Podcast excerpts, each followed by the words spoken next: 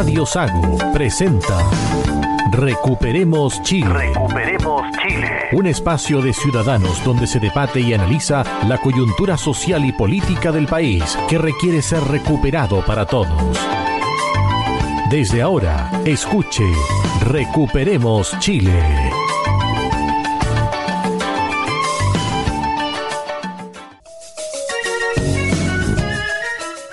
Estamos ya en el aire acá en Recuperemos eh, Chile, edición del día domingo 9 de abril, capítulo número 62 día de gloria, de resurrección, Pascua. Y tenemos nosotros el deber de analizar, de comentar lo que ha sido esta semana muy dura nuevamente para Carabineros. Y lo decíamos fuera de micrófono con Roberto Correa y también con Adolfo Aliega, quienes están hoy de panelista. Esta es la tercera semana consecutiva que nosotros vamos a tener que abrir el programa entregando condolencia a Carabineros. Una situación realmente insólita, muy preocupante y que genera mucha inquietud en la ciudadanía, generó mucha inquietud en la ciudadanía, generó reacciones en la ciudadanía, generó también reacciones en el mundo político. Roberto Correa, ¿qué tal? Buenas tardes. Buenas tardes, muy feliz Pascua a todo el mundo católico y cristiano. Jesucristo ha resucitado y estamos contentos con equipo disminuido acá en este domingo en Radio Sago. Pablo Gaete se excusó, está con su familia en la ciudad de Osorno. Nosotros estamos grabando aquí en Puerto Montt y tenemos otro que anda, Alonso anda en Argentina, entiendo. Pero bueno, aquí estamos para recuperar Chile. Adolfo Aliega.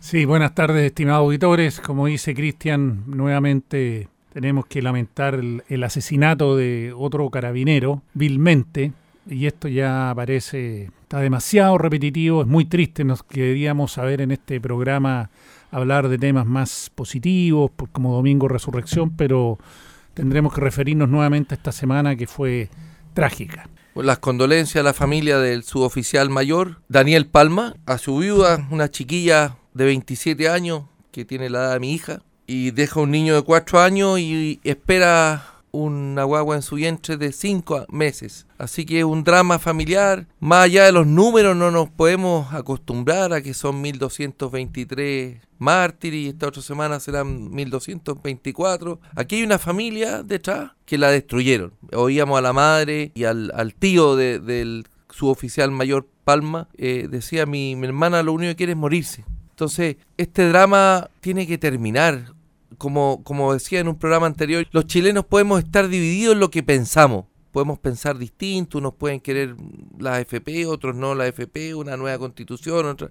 Pero donde no podemos estar divididos entre los chilenos que queremos vivir en paz y los chilenos que no quieren vivir en paz. Porque con la votación que vimos en, en la Cámara de Diputados y en el Senado, parece increíble que, que, un grupo de parlamentarios del gobierno, del Frente Amplio, del Partido Comunista, hayan votado en contra de esta ley Naín Retamal, que lo que hace es proteger a las policías, darle más atribuciones, aumentar las penas de los que atenten contra la vida de los policías, y policía de investigaciones también, y carabineros, y, y haya un sector del país que no, no quiere eso. Así es, es triste, como dices tú Roberto, una chica joven que llevaba pocos años de matrimonio, con todo un proyecto de vida por delante, esperando su segundo hijo, y fue truncado todos esos proyectos y efectivamente debe estar, no, no debe querer nada en este momento, porque se le destruyó su proyecto de vida, su familia, tenemos un huérfano y su guagua que van a ser no va a conocer nunca a su padre y ella le cambió la vida para siempre. Y la madre, bueno,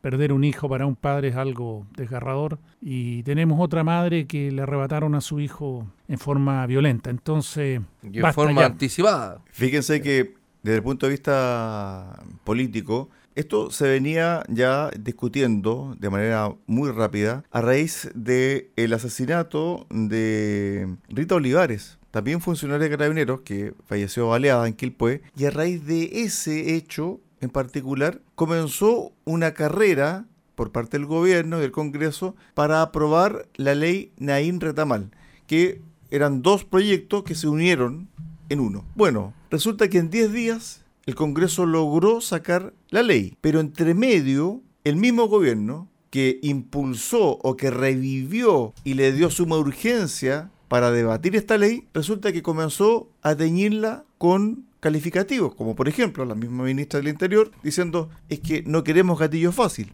La vocera de gobierno, Camila Vallejo, también criticando algunos puntos del proyecto, diciendo, ¿sabe qué? Es que puede traer consecuencias esto del gatillo fácil. Entonces se estaba avalando, promoviendo una ley y entre medio, entre medio, el mismo gobierno poniéndole mote a una ley y además también, ojo, también calificando el accionar de carabineros, porque esto de gatillo fácil no es gratuito en el fondo. Entonces, ¿cómo reaccionó carabineros? Ya me tiraron la oreja, me imagino yo que dijo el director eh, general de carabineros, no voy a decir nada. Porque esa es una ofensa para carabineros entre medio de la discusión, ¿o no, Roberto? Por supuesto. Cuando se estaba discutiendo la ley, apareció la ONU y el Instituto Nacional de Derechos Humanos a, a calificar la ley como una ley que promueve eh, la violación de los derechos humanos. Yo no, hasta hoy día domingo, no he visto ninguna declaración del Instituto Nacional de Derechos Humanos condenando las violaciones que se han cometido a los derechos humanos de los carabineros. O sea, este carabinero solo murió por tener un uniforme, ¿te fijas? Y se están violando sus derechos humanos. Así fue un control vehicular de rutina porque habían dado había una denuncia que habían disparos en el sector porque había un evento cerca del Teatro Caupolicán. Y bueno, al detener este vehículo y controlarlo, le disparan dos balazos. Uno le impacta de lleno en el cuello y bueno, por, la, por el ángulo llegó hasta la cabeza y sabemos las consecuencias. Pero efectivamente, Cristian, la ministra que habla de gatillo fácil, eh, bueno, primero quiero señalar que eso demuestra qué es lo que piensan en el fondo, porque ella es comunista, es del Partido Comunista, por mucho que uno la vea en el gobierno, y muy bien arregladita y muy calmada, ella su alma es comunista. Entonces habla de gatillo fácil y la verdad que el gatillo fácil son los, son los delincuentes. Carabineros no tiene ni gatillo. Esperemos que con la ley Nail Retamal puedan ahora defenderse. Lo vimos este sábado que en otro control vehicular el conductor trató de darse a la fuga y atropelló un carabinero, menos mal que fue leve, y el, su compañero obviamente se defendió y disparó y el conductor fue abatido. Me parece bien porque es el procedimiento, pero si tomamos el, hecho de que el conductor se dio a la fuga, es lo que nosotros estábamos acostumbrados a ver, o sea, ningún respeto por la autoridad, ningún respeto por carabinero, porque los delincuentes saben que carabinero, mire, las armas no las saca nunca, entonces se arrancaban, los violentaban, les pegaban, hacían cualquier cosa, pero esperemos que ahora esta ley lo respalde y puedan hacer uso de su arma de servicio. Hace días entrevistaron a, al hoy día suboficial mayor Danilo Palma en un programa de televisión nacional. Escuchémoslo. ¿Me gusta su trabajo? Demasiado. ¿Por qué? Porque me gusta lo que hago, me gusta hacer por lo, cada día lo que hago. ¿Ha tenido alguna mala sorpresa por aquí? ¿Cómo, disculpe? ¿Ha tenido alguna sorpresa mala por aquí, alguna agresión? Eh, hasta el momento, gracias a Dios, no. ¿No? ¿Se imponen ustedes por presencia? No solamente por eso, es que amamos nuestro trabajo y lo hacemos con cariño cada día. ¿Y con respeto? Y con respeto, obviamente. Con respeto y educación a cada persona también. Y darle seguridad también a la persona que viene para acá. A raíz de la, de la aplicación de, de esta ley que el gobierno tuvo que salir a, afirmarla en forma apresurada con toda la presión que había en la ciudadanía, porque recordemos que el Partido Comunista iba a recurrir al Tribunal Constitucional. Ellos amenazaron que lo iban a hacer si se quería promulgar esta ley, pero a raíz de la presión ciudadana tan grande que, que estamos todos cansados de esto, es que el Partido Comunista sacó una declaración y dijeron que no iban a recurrir al Tribunal Constitucional. Y vemos que aparentemente la ley está cumpliendo su efecto, porque tenemos los carabineros que repelieron y abatieron al conductor que trató de abalanzarlo y el resto está detenido. En Coronel también el día sábado un carabinero usó su arma de servicio, dispara en la pierna a sujeto que intentó agredirlo con arma blanca. Entonces me parece bien. Ojalá haya un respaldo de parte de la, del Poder Judicial Ahora con la, la ley NAIL es importante que anterior, hasta antes de esto, el peso de la prueba recaía en el carabinero. O sea, un carabinero disparaba, mataba a un delincuente. Eso es importante recalcarlo. ¿ah? Corría por parte de él, tenía que financiar los peritajes, quedaba suspendido, sin sueldo. Y tenemos el caso del carabinero en Panguipulli, que disparó al famoso malabarista que lo, atacó con unos cuchillos y todo el mundo eh, se le fue encima. Los hasta entonces políticos que hoy día están en el gobierno, como la ministra Vallejo, la ministra Toá, todos hicieron pebre al pobre carabinero, que más o menos era un asesino, que como no se habían respetado los derechos humanos, que, que los cuchillos no tenían filo. Todos trataron de desacreditar a ese pobre carabinero, su oficial. Quemaron medio Panguipulli. Así es, quemaron, quemaron edificios históricos de Panguipulli. Bueno, aparentemente estamos recuperando Chile porque la gente se está dando cuenta y está cambiando un poco la situación me llamó mucho la atención cómo espontáneamente la gente, sin, sin que hubiera un partido político ni un movimiento que convocara una manifestación, el día jueves se juntó harta gente en la Plaza Italia, en, en el centro, y fueron caminando por la Alameda hasta la Moneda. Un grupo importante de chilenos. Y, y bueno, lo que no me llama la atención, sí, es que no hubo destrozo, no se quemó ningún kiosco, no se rompieron los semáforos, las micros que pasaban por ahí tampoco fueron incendiadas, las iglesias que estuvieron en el recorrido no las quemaron, ni tampoco saquearon los supermercados. Y recordemos que esta manifestación fue organizada en el día, porque el carabinero... Espontánea, absolutamente. Claro, no fue con, con, mucha anticipación. Entonces eso demuestra que la gente de bien, la gente de trabajo, el ciudadano común y corriente, estamos todos hastiados de esta situación, de tanta violencia, de no poder caminar tranquilo. Y el gobierno, que en el fondo, como el mismo Jadwe lo dijo, tiene dos almas, ha estado obligado por el peso de las circunstancias a tomar estas medidas. La ministra Toá dijo que se iban a implementar un un plan en las 30 comunas que tienen mayor incidencia delictual y bueno, la iban a intervenir, plan calles sin violencia se llama. Vamos a ver en qué queda esto y que efectivamente los delincuentes se den, se den cuenta que ellos tienen que ceder frente a las leyes y que todos queremos vivir en paz. La puesta en escena de la ministra del Interior con la Camila Vallejo, las dos de luto riguroso con sus blusas blancas, realmente a mí no, no me lograron como era. Glorificaron al Matapaco, a la primera línea, intentaban excusas para votar en contra de la imprescindible mayor protección a carabineros, hablaron de gatillo fácil, como ya lo dijimos, y ahora se sorprenden por la muerte de un nuevo carabinero. Realmente puedo ser un mal pensado yo, ah, pero no les creo. lo más patético de la semana perdónenme señor auditores, pero nosotros necesitamos un líder que conduzca el país. Cuando sale el día jueves de la noche a la una de la mañana la ministra secretaria general de gobierno a, anunciar que había muerto carabinero, que, que mañana a primera hora había nuevas reuniones. El presidente escondido detrás de una cortina mirando fue la portada del diario La Segunda del día viernes. Es de una debilidad y una falta de liderazgo tremenda. Fíjate que el día posterior a la muerte de el malabarista en Panguipulli, que derivó, tal como lo recuerda muy bien eh, Roberto, en la quema de medio de Panguipulli, incluyendo la municipalidad, que lo que dijo el actual presidente de la República, dijo lo siguiente, comillas, el brutal asesinato de Francisco debe indignar a todo Chile y el mundo. No hay excusas, matices ni explicación que valga. Basta por la... Pa, pa, pa, Resulta que en esa vorágine, claro, en primera instancia, tal como lo recordaba Adolfo Aliaga, ese sargento fue imputado por la fiscalía de dar muerte con su arma de servicio al malabarista. Resulta que las imágenes evidenciaban que este malabarista, que estaba usando machetes y no de tulería, intentó agredirlo varias veces. ¿Qué es lo que hizo ese sargento? Primero le dijo, soy policía, le dijo, por favor, baje esos machetes, baje esos sables. La persona no lo hizo. Luego intentó reducirlo disparándole a las extremidades. Es muy difícil dispararle a una persona que está en movimiento en las piernas. Lo logró hacer. Luego de eso, la persona se abalanza hacia este sargento con el machete en la mano. Y no tuvo otra, este sargento, que dispararle ya en el cuerpo y darle muerte. Resulta que este carabinero, durante todo el proceso, todo el proceso, es decir, juzgado de garantía, tribunal oral de lo penal, corte de apelaciones, corte suprema, él, él tuvo que trabajar para acreditar de que actuó de acuerdo a derecho. Y ojo, tuvo que, Roberto, financiar el peritaje y todo. El carabinero Luengo, que disparó una lagrimógena, no tuvo la plata para financiar unos peritajes para demostrar que no había quemado la cara de la diputada Campillá y ahí está. Senadora. Senadora. Capitán Maturana. Capitán Maturana. Ya está preso. Entonces, ¿qué pasó finalmente? La Corte Suprema absolvió a este sargento porque pudo acreditar de que usó el arma defendiendo su vida en el fondo y la de los terceros. Entonces, aparece esta ley que carga la prueba, tal como lo dice Adolfo, en la otra parte. La otra parte tiene que acreditar que no quiso atacar, que no intentó asesinar al policía,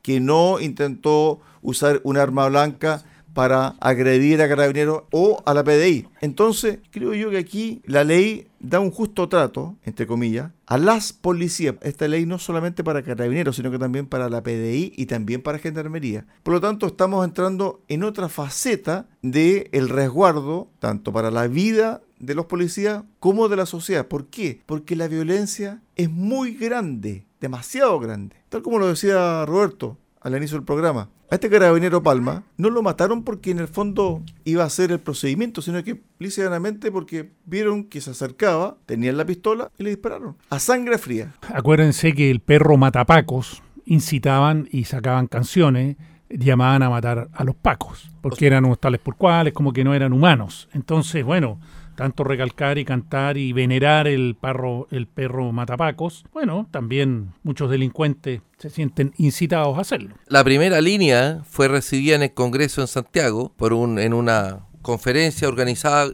con la presencia de senadores de la República. Estaba Navarro, estaba el de Revolución Democrática, ¿cómo se llama el que es senador? La Torre. La Torre en la testera y recibieron a estos encapuchados de la primera línea, que encapuchados dieron un discurso, fueron aplaudidos, no olvidemos a Kramer en el Festival de Viña, como también... La alcaldesa de Viña hizo una exposición ahí con...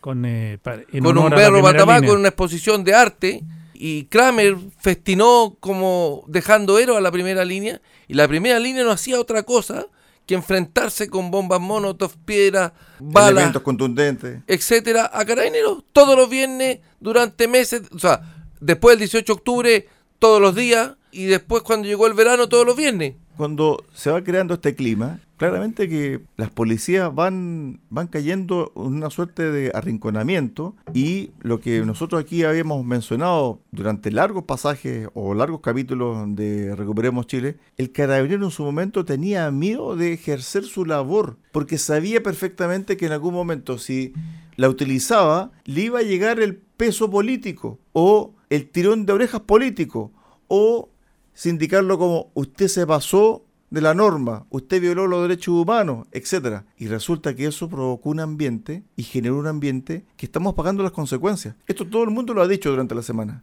Acordémonos las opiniones del papá de David Florido, aquel carabinero que murió en junio del año pasado, recibió un llamado de una peluquería que estaba personas armadas cortándose el pelo el hombre se acerca a la peluquería y lo, matan a mansalva. Salió persiguiendo a un delincuente. Claro. En vez de sacar su arma de servicio y usarla si es necesario, salió persiguiendo al delincuente y el delincuente le disparó. Una, cara. El delincuente es un adolescente de 17 años. El padre de, de David Florido, en la semana, esta semana, demandó a los fiscales que dejaron libre a esta persona que tenía una condena que estaba cumpliendo porque el, a juicio de él, son responsables de la muerte de su hijo por haber dejado libre una persona que debía cumplir una pena. A raíz de aquello, durante esta semana y después del asesinato de el, el suboficial Palma, perdón, resulta que la Fiscalía abrió un sumario en el Ministerio Público de Concepción porque dos de los tres sospechosos de haber asesinado al funcionario Palma, de Carabinero, estaban en libertad y el Ministerio Público recién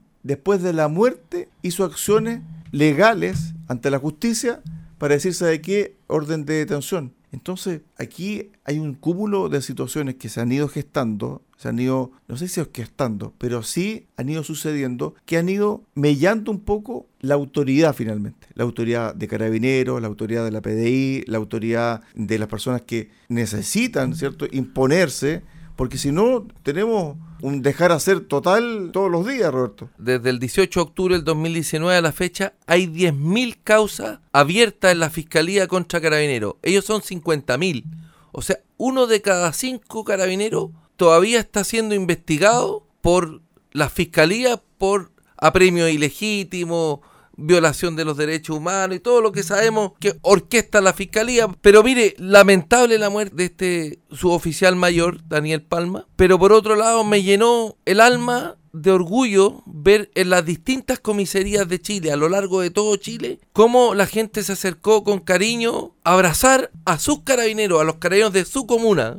Este asesinato marca un punto de inflexión algunos dicen que es el fin del octubrismo. Resulta que durante la semana ocurrieron varios hechos que son simbólicos, porque tienen que ver también con parte de este proceso fallido de insurrección que tuvo Chile y que tenía como objetivo derrocar al gobierno de Sebastián Piñera, llamar a las elecciones anticipadas, establecer una constituyente de manera forzada, sin el acuerdo que después se vio el 15 de noviembre del 2019. Pero en definitiva hubo varios elementos que son simbólicos. Fíjense que en Santiago cerraron definitivamente el acceso, uno de los accesos o el acceso principal del metro baquedano, que era utilizado por gente de la primera línea o del octubrismo como una especie de santuario. El jardín de la dignidad se le llamaban Tenían lleno hasta el perro matapaco lo tenían abajo. Celebraban matrimonio ahí de la primera línea, con las novias vestidas de blanco, con todo un ceremonial. Yo soy testigo, yo me bajo frecuente cuando voy a Santiago, tengo un auto estacionado ahí cerca de la estación metro, ocupo esa, esa estación metro vaqueano y todas las muros de la estación que hasta el día de hoy están ahí, que la cerraron el día martes o miércoles, están con frase alusiva y ofensiva a Carabinero. Oye, deme en un minuto para reproducir el audio de un discurso genial que hubo ahí en la comisaría de Puerto Ara por el mayor, mire. A los delincuentes no mostrándoles debilidad, sino que todo lo contrario, demostrándoles que lo estamos buscando. Y es por eso que el día de hoy hemos doblegado esfuerzos no solo acá en Puerto Vara, sino que en todo Chile, para a la gente de bien como ustedes que estamos donde tenemos que estar, firmes, vista al frente, en nuestro servicio, en la calle, compartiendo con ustedes, cuidando a nuestros niños, a nuestros adultos mayores y haciendo de nuestro país un país enorme, un país que fluya y que nos respetemos como personas y se hagan cumplir los derechos fundamentales de todo ser humano. Hoy nuestras banderas flamean a media asta, pero así como la sangre que dio el Cabo Palma y los más de 1.300 mártires, héroes de carabineros, nosotros también daríamos nuestra sangre para que esa bandera siga siendo roja. Podemos ver ahora que Carabinero está volviendo a tener el sitial que se merece eh, y que tenía, pero no nos olvidemos cómo después del, del 18 de octubre cómo, cómo fue mancillado, humillado, tuvieron que soportar en la calle todo, les quitaron las escopetas, el carro lanza agua, lo vemos hace años, desde que se produjo el accidente de que un manifestante le llegó el chorro directamente y cayó y se golpeó en Valparaíso en la cabeza, que obviamente el carro lanza agua es para disipar manifestaciones, sí, los que están ahí eh, muchas veces están haciendo desorden, ¿eh? Carabineros los insta a salir y si insisten, bueno, tienen que atenerse a las consecuencias como en cualquier parte. Bueno, el carro lanza agua hoy día lo vemos que sirve para que se refresque los manifestantes y le han quitado todo a Carabinero para defenderse y tiene que estar ellos aguantando la cantidad de bombas molotos, piedras que los ataquen, que los golpeen, que los pateen en el suelo y no han podido decir nada. En el gobierno de Sebastián Piñera se trajeron pistolas de electrochoc para que fueran usadas por Carabinero y las guardaron la instrucción del gobierno fue no, no usarla porque violaban los derechos humanos de las personas que eran... La izquierda siempre habla de manifestantes y la izquierda le gusta tener el control de la calle, que la gente salga, haga destrozos y con eso todo el resto de los ciudadanos de bien se guardan en sus casas, no quieren salir por miedo porque todos vemos la primera línea, muchas veces drogados, y sin mediar ninguna provocación como atacaban a las personas. Estamos hablando nosotros de este asesinato de el suboficial Palma, que es el tercero en tres semanas, en menos de 21 días, tres carabineros muertos, o asesinados, mejor dicho, en nuestro país. Y entre medio hemos enlazado algunas cosas que tienen que ver con el discurso político, cómo el discurso político va creando y generando condiciones o realidades y también van creando cierto tipo de posiciones o cierto tipo de abanderamiento hacia una institución que les pertenece a todos uno dice, no, es que ellos sistemáticamente han ido actuando de manera muy violenta en contra de los manifestantes, se decía en, plena, en pleno estallido social. Pero fíjense que esto también tiene un punto muy importante cuando se abrió la convención fallida el año pasado. El convencional Fernando Atria, en su discurso, dijo lo siguiente, este es un discurso que él dio en el ex Congreso Nacional, prácticamente en las primeras sesiones. Dijo que, comillas, es incoherente celebrar el proceso constituyente y al mismo tiempo pretender tratar sin más como delitos a los hechos que lo hicieron posible. Agregó además que estos hechos fueron necesarios para abrir el proceso constituyente. Bueno, cuando uno ve y lee, escucha este tipo de discurso, avalando la violencia, justificando la violencia y después ve a las personas que fueron indultadas por el propio presidente, uno dice, esto no puede estar ocurriendo. ¿De qué forma le estamos entregando un mensaje a la ciudadanía para qué?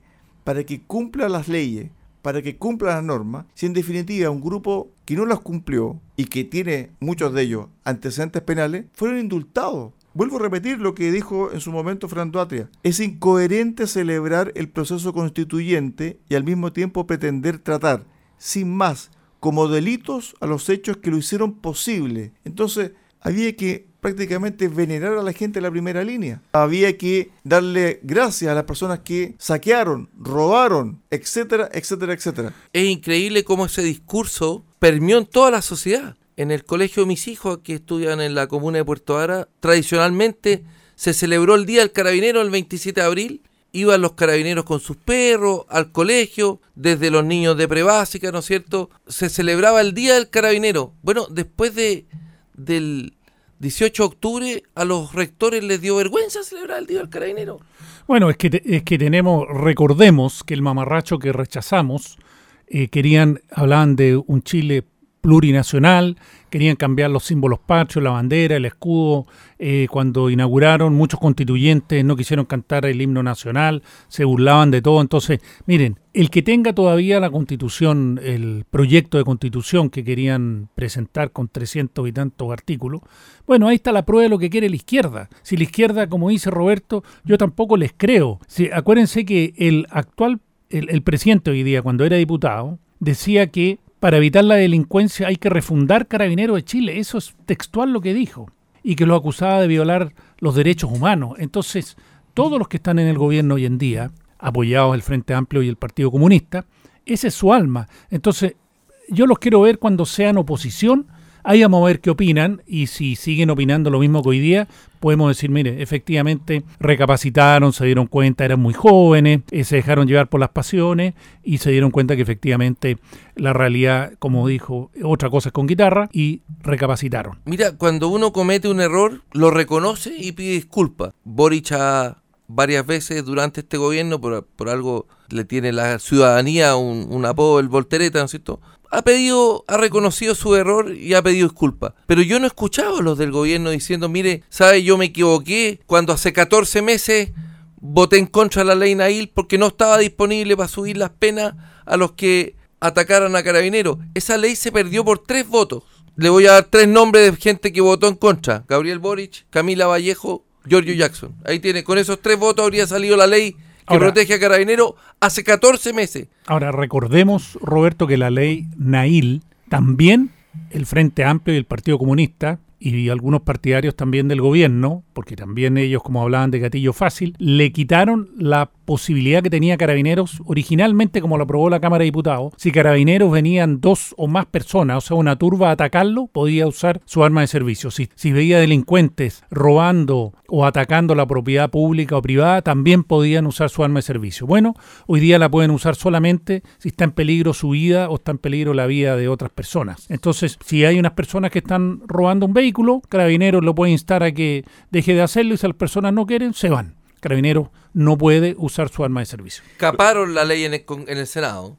Lo que pasa que muchas veces el peso, el peso de la realidad es tan grande que hace que las personas vayan y cambien su posición y por más que les duela, tienen que hacerlo, como lo hizo el presidente, como lo hizo también el propio Partido Comunista, que luego de haberse aprobado la ley Nair Retamal ese día jueves, Hora después viene el asesinato del cabo Palma y la fuerza de la realidad dijo, ¿sabe qué? No podemos ir al tribunal porque si no la comunidad, la sociedad nos mata. Sin el asesinato de Daniel Palma tendríamos la ley en el Tribunal Constitucional hoy día, eso está claro. Para cerrar este bloque quiero leer lo que dijo la alcaldesa de Ñuñoa, Emilia Ríos, que es de parte del gobierno. Dijo lo siguiente, pedirle a una coalición que nunca ha gobernado que esté totalmente preparada es una premisa engañosa. Hacemos un alto acá en Recuperemos eh, Chile y volvemos con la segunda parte del programa, más temas ligados al tema de la delincuencia. Pausa y volvemos.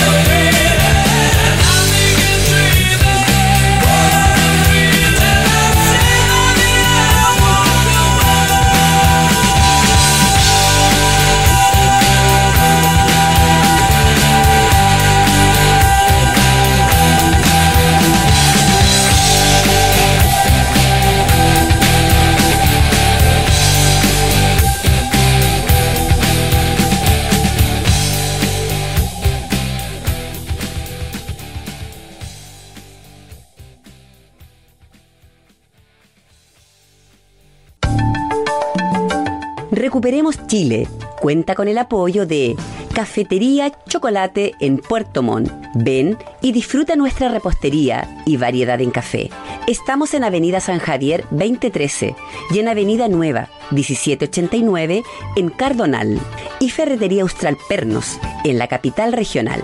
Presidente Ibáñez, esquina República. Más de 20 años siendo su ferretería.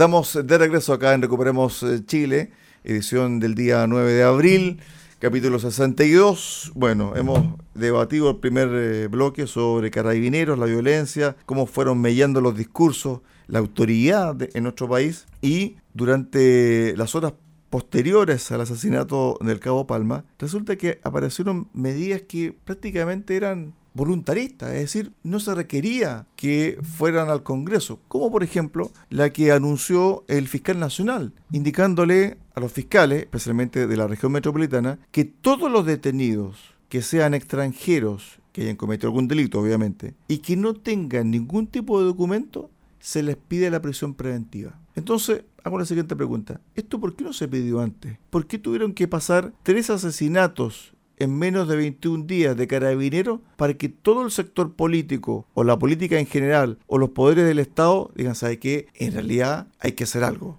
Roberto. Gendarmería también dio su opinión sobre lo que tú comentabas. No hay cárceles para recibir a estos indocumentados que se les pide presión preventiva. Hay una saturación de un, de un 30% en las cárceles de la región metropolitana. Entonces, efectivamente, claro, uno dice que, bueno, se están tomando medidas, pero vamos a ver qué va a pasar con las personas si no hay dónde dejarlas recluidas. El gobierno anunció 1.500 millones de dólares para equipamiento y mayor entrenamiento de carabineros. Y ahí el ministro Marcel al tiro metió la cullita de que se necesita una reforma tributaria para financiar esto el 2024. Que este 2023 estaba disponible esa plata, pero entonces yo me pregunto, tras la muerte de, de Daniel Palma, el ministro Mario Marcel dijo que Chile quiere mayores niveles de seguridad y que eso se debe financiar con una reforma tributaria. Siguiendo su línea argumentativa, sería bueno preguntarle al ministro si la nueva reforma tributaria también es para financiar los 10.000 notebooks escolares olvidados en las bodegas de la JUNAEP, para pagar los estudios de copy-paste de la Fundación del Frente Amplio, para financiar los 56.000 nuevos empleos públicos contratados en los últimos meses, para pagar las pensiones de gracia a los miembros de la primera línea, para construir memoriales que recuerdan el saqueo y la destrucción de miles de pymes en el estallido social. En resumen, sería bueno saber para qué vamos a pagar más impuestos con una nueva reforma tributaria, porque seguro no será solo para seguridad. Miren, efectivamente, como hemos dicho, yo la verdad, no, insisto, no le creo a este gobierno y a los que integran, por ejemplo, la, alcaldesa de Santiago, que también es comunista, Iracy Hassler, que tuvo una discusión con la presidenta del Partido Socialista, la señora Bodanovich, que dijo que ella era responsable de cómo estaba Santiago, porque Santiago, por habitante, es la comuna que tiene más homicidios. En eso se ha transformado Santiago. Bueno, ella, en enero del 2013, perdón, el 27 de enero, sí, ella puso, hay una concentración muy linda en Plaza Italia en apoyo a Cuba. Al frente hay unos gusanos. Está entretenido. Así se refería a ella a Carabinero.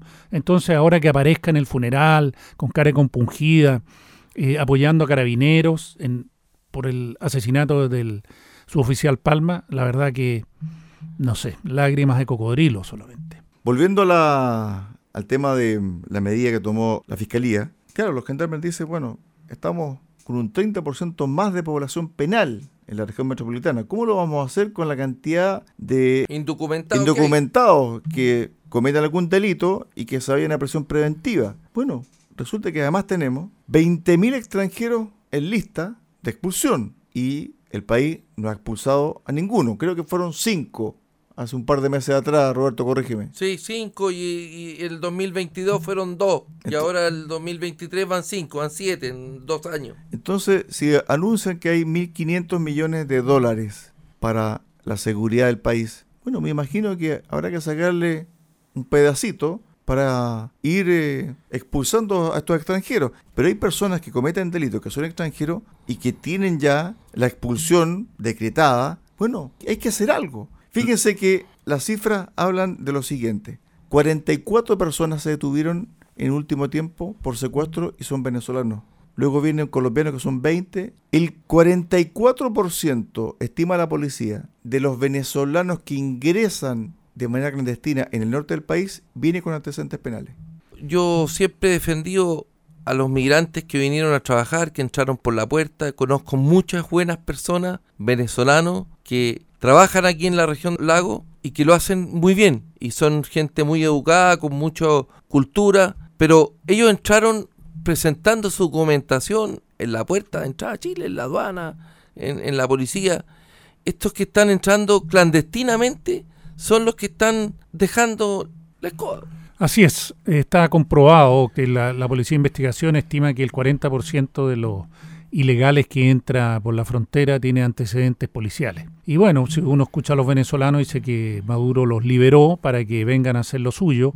Son parte de las brigadas que tenían ellos antichoque para mantener el régimen y mantener el miedo en, en las personas. Efectivamente, el que, el que quiera emigrar a nuestro país, migrar a nuestro país y tenga su identidad clara y no tenga antecedentes ningún problema, pero no pueden entrar personas que uno no conozca la identidad.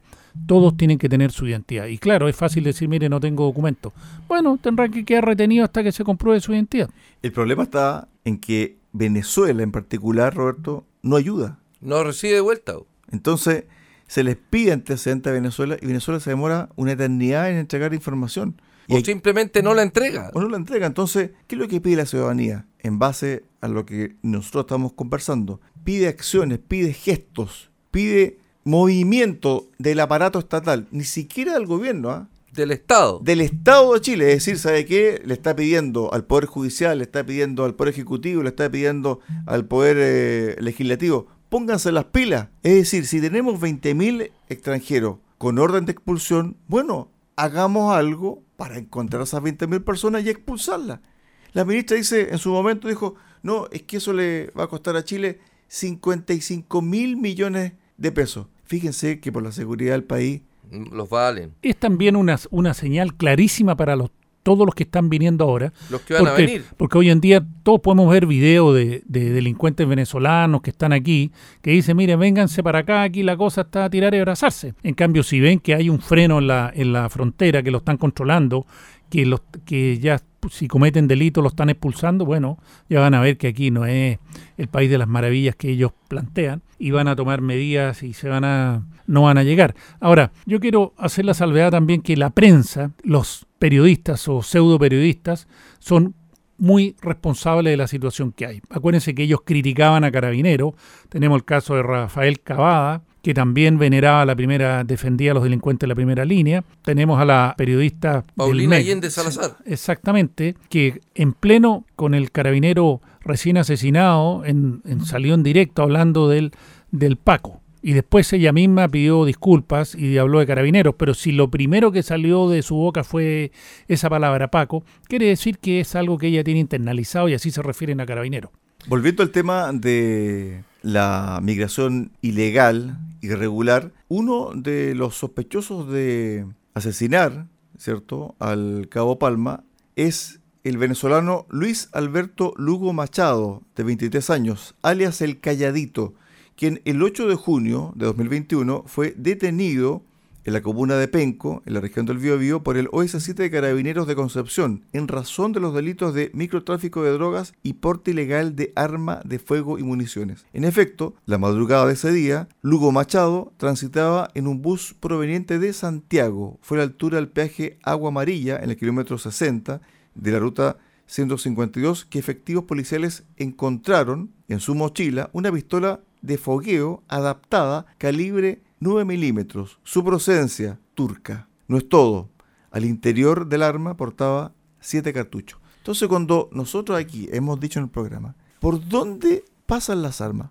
Por el norte, de manera irregular. No hay control. Hay un descontrol total, porque los militares están cerca de la frontera con Bolivia, etcétera, pero hay otros cientos de pasos irregulares y por ahí pasan armamentos o pistolas o revólveres o armas automáticas que después son encontradas en allanamiento. Aquí una prueba clara. Este delincuente que está prófugo, que al cierre de este programa aún no ha sido capturado por la policía, tenía una pistola calibre 9 milímetros cuya procedencia es turca. Ahora, Cristian, no necesariamente las armas entran en forma ilegal por la, por, por la frontera terrestre. Mire, eh, salió un informe de la, de la ONU que dice que el puerto de San Antonio, que es el puerto que más carga mueve, es que unos 600, mínimo 600 camiones por turno es lo que mueve el puerto de San Antonio, hasta 1000 puede llegar. Es el puerto que tiene donde sale más droga hacia Europa, hacia el resto del mundo. Somos el país exportador de droga. Claro. Cocaína y marihuana. Exactamente. ¿Y por, ¿Y por qué lo detectaron la ONU? Porque como en Chile no hay, no hay no se hace un buen control en los puertos. Porque no, no hay escáner para los camiones. El puerto de San Antonio tiene un escáner que estuvo malo un montón de meses. Sigue malo, es nuevo y sigue malo. Bueno, entonces, ¿qué, ¿qué, es lo que hacen los delincuentes? Contenedores, por ejemplo, de Colombia, de, de, otras partes de América, llegan a Chile y de ahí son redestinados al resto del, del, mundo. Entonces, ¿qué pasa? Porque los mandan a Chile porque aquí no hay una buena fiscalización al respecto. Entonces hay mucho contrabando. ¿De dónde entran los fuegos artificiales de los narcos? Las armas que tienen, la droga. Bueno, son ingresos ilegales que pueden venir de contrabando los contenedores, la ropa, etcétera. La delincuencia no solo afecta a carabineros. ¿eh? Esta semana salió en el diario La Tercera un estudio sobre los delitos sexuales con víctimas, cuyas víctimas son los niños, niñas y adolescentes. Para que tenga una idea usted, el año 2018 habían 25.000 denuncias por delitos sexuales contra niños, niñas y adolescentes. El 2020 bajó a 22.000, 2021 subió a 26.000 y este 2022, escuche la cifra, 39.933 denuncias por delitos sexuales contra niños, niñas y adolescentes.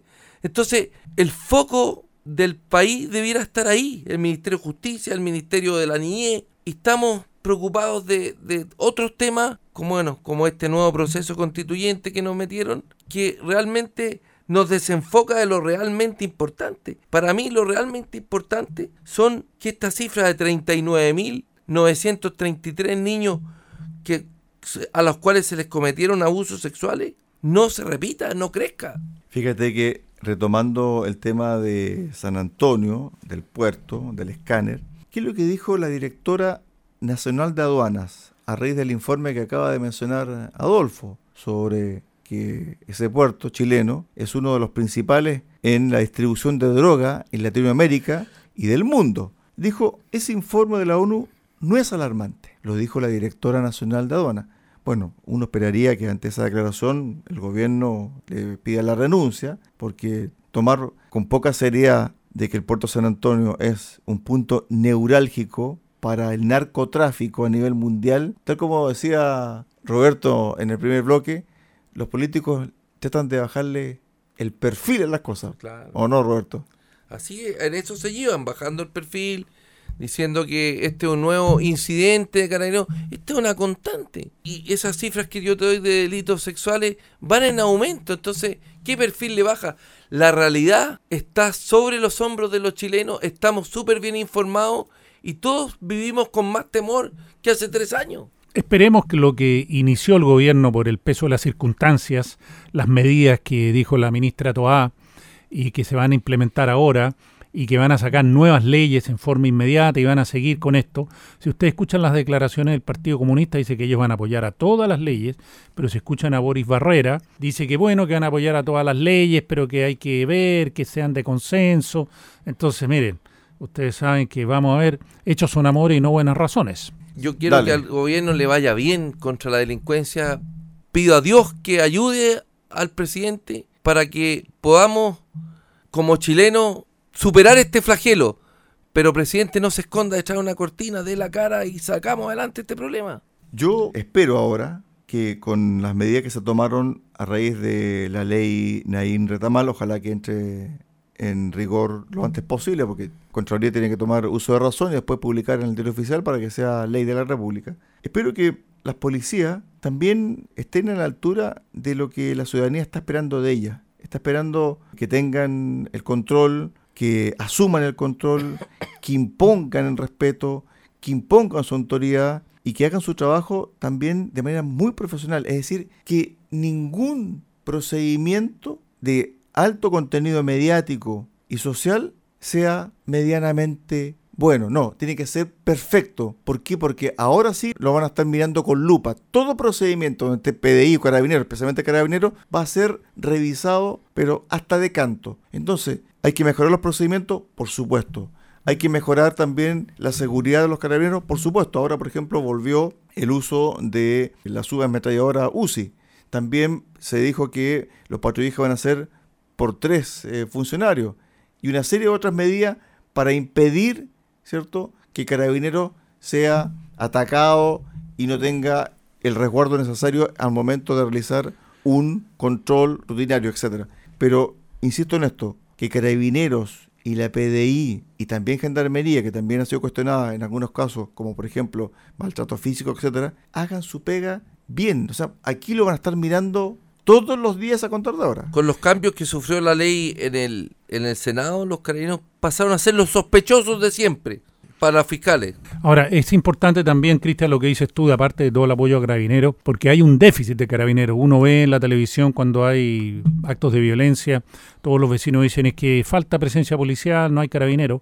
Bueno, los carabineros no dan más, trabajan arduas jornadas extensivas, eh, también son producto de agresiones. Entonces hay que fomentar el ingreso de más carabineros, pero hay que fomentarlo, mejorándole su ingreso, protegiéndolo en su actuar, que las leyes sean así, que los jueces, eh, los fiscales no atenten contra cualquier acto que hace carabinero, para que puedan trabajar tranquilos y así vamos a tener un país en paz y seguro. ¿Qué podemos hacer nosotros como chilenos para recuperar Chile? Cuando vea un carabinero, salúdelo, dele ánimo, regálele un chocolate. Van a estar agradecidos de ese chocolate que usted le regaló. Bueno, se nos acaba el programa y recuperemos Chile. Así es, feliz Pascua Resurrección, lo que queda del, de Semana Santa, estimado auditor, páselo bien, disfrute, abrace a sus hijos, disfruten familia, recuperemos Chile. La familia es una institución importante y un pilar donde se forman los jóvenes y niños. Estuvimos el capítulo del día de hoy con Roberto Correa, con Adolfo Aliaga, un capítulo triste además también porque llevamos tres semanas consecutivas abriendo el programa con la muerte de un funcionario de carabineros. Ojalá que el próximo capítulo estemos contando y analizando otras historias, otro, otro tema un poquito más edificante acá en Recuperemos Chile. Que tenga usted una excelente tarde.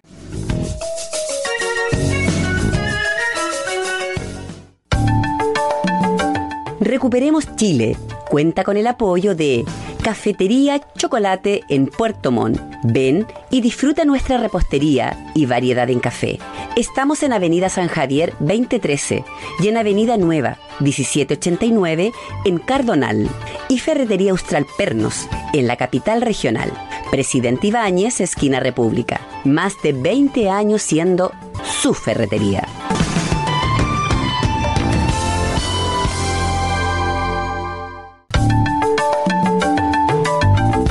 Radio Sago presentó Recuperemos Chile. Recuperemos Chile. Una hora de debate y análisis sobre el presente y futuro del país que los ciudadanos quieren recuperar.